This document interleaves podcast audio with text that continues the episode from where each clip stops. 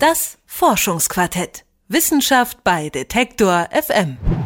Es gibt den Welttag des Radios, den Welttag der Muttersprache, den Welttag des Buches, den Internationalen Tag des Jazz und viele mehr.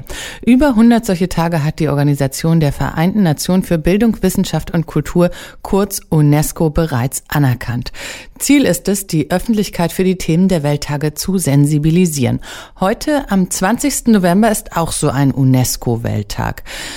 Er soll an eine Disziplin erinnern, die, Zitat, zum kritischen und unabhängigen Denken ermutigt, auf ein besseres Verständnis der Welt hinwirken und Toleranz und Frieden fördern kann. Detektor FM-Redakteur Max Heke versucht zu erklären, was es mit dem heutigen Welttag auf sich hat. Ich weiß, ich dass weiß, ich nichts weiß. Dass ich nichts weiß. Ich denke, also bin ich, also bin ich.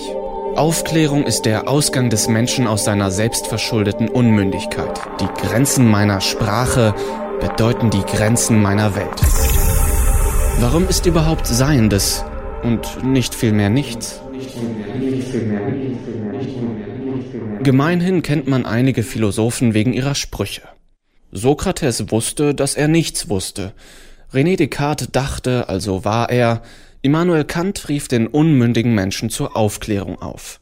Philosophische Sprüche kennen und deren Urheber benennen. Ist das Philosophie? Stellt man diese Frage, begibt man sich unmittelbar ins Feld der Philosophie. Denn eine Frage stellen, das ist eine urphilosophische Praxis. Vor knapp zweieinhalbtausend Jahren sprach der unwissende Sokrates seine Mitbürger einfach auf der Straße an und drängte sie in Frage-Antwort-Situationen. Das Fragen und immer wieder Nachfragen wurde zu einer Art Markenzeichen des Sokrates und zum Programm der Philosophie überhaupt. Sokrates zahlte dafür letztlich mit seinem Leben. Was ist Philosophie? Philosophie. ja, wir sind so ein kleines Tröpfchen vom großen Meer. Wir wissen ja gar nichts. Wir wissen viel zu wenig. Philo, Liebe, Sophie, Wissen. Was ist Philosophie? Können Sie mir dazu eine Antwort geben? Eigentlich nicht so richtig. Nee? Nee. Was glaub, nee. würden Sie denn glauben, was Philosophie ist? Weil ich sagen würde, Sie müssen eigentlich jüngere Leute ansprechen. Okay, und warum? Ja, nur weil ich jetzt kein Interesse daran habe. Und nur, nur, allein die Frage, wenn Sie hören, das Wort Philosophie. Ja, ja, ich könnte mir da schon was drunter vorstellen, aber ich habe keine Meinung jetzt dazu. Es geht, geht um Anschauung, Verhalten, äh, Ethik, Sitte, was weiß ich.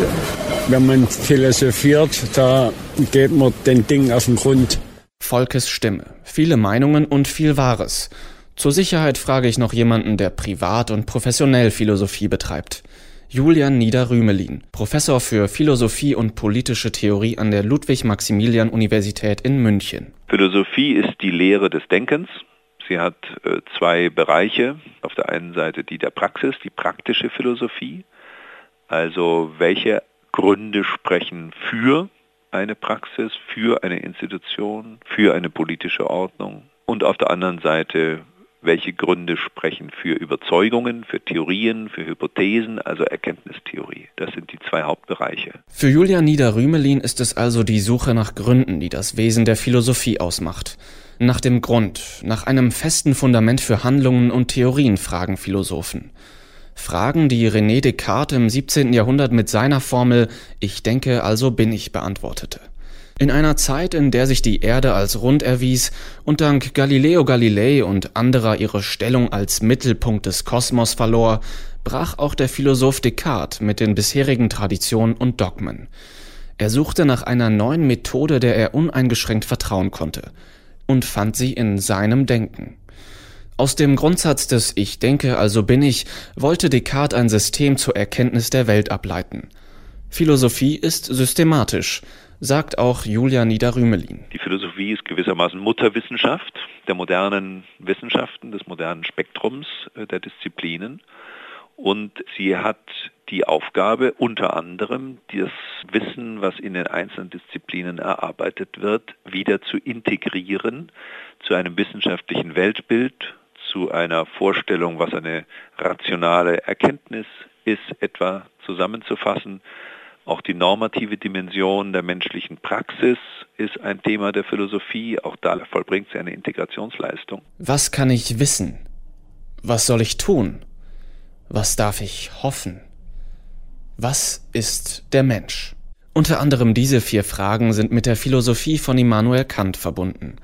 Im ausgehenden 18. Jahrhundert, in der Zeit um die französische Revolution, richtete Kant diese zeitlosen Fragen an den Einzelnen und die Gesellschaft. Es sind Fragen, die jeder indirekt oder direkt mit sich herumträgt und die wieder und wieder nach Antworten verlangen. Wie wollen wir uns ernähren? Wie konsumieren? Wie mit anderen Kulturen umgehen? Oder wie mit unseren Nachbarn? Es ist das beharrliche Fragen und das Verhältnis der Fragen zueinander, was seit jeher die Philosophie ausmacht. Und insoweit werden wir zu Philosophen, sobald wir uns in das Reich der Fragen begeben. Stellt man Julian Niederrümelin die Frage, ob er auch wie andere Philosophen einen denkwürdigen Spruch hat, so lautet seine Antwort Die meisten meinen, dass die Rationalität einer Handlung sich ausschließlich an ihren Folgen bemisst und das ist nachweislich falsch. Eine Handlung ist vernünftig, sofern gute Gründe für sie sprechen. Und diese guten Gründe hängen mit unserer Lebensform und unserer Praxis eng zusammen. Wie kommt er denn darauf? Kann er das begründen? Und was meint er damit eigentlich? Was heißt meinen? Was ist gut? Was ist falsch? Und wer sind wir? Das Forschungsquartett. Wissenschaft bei Detektor FM.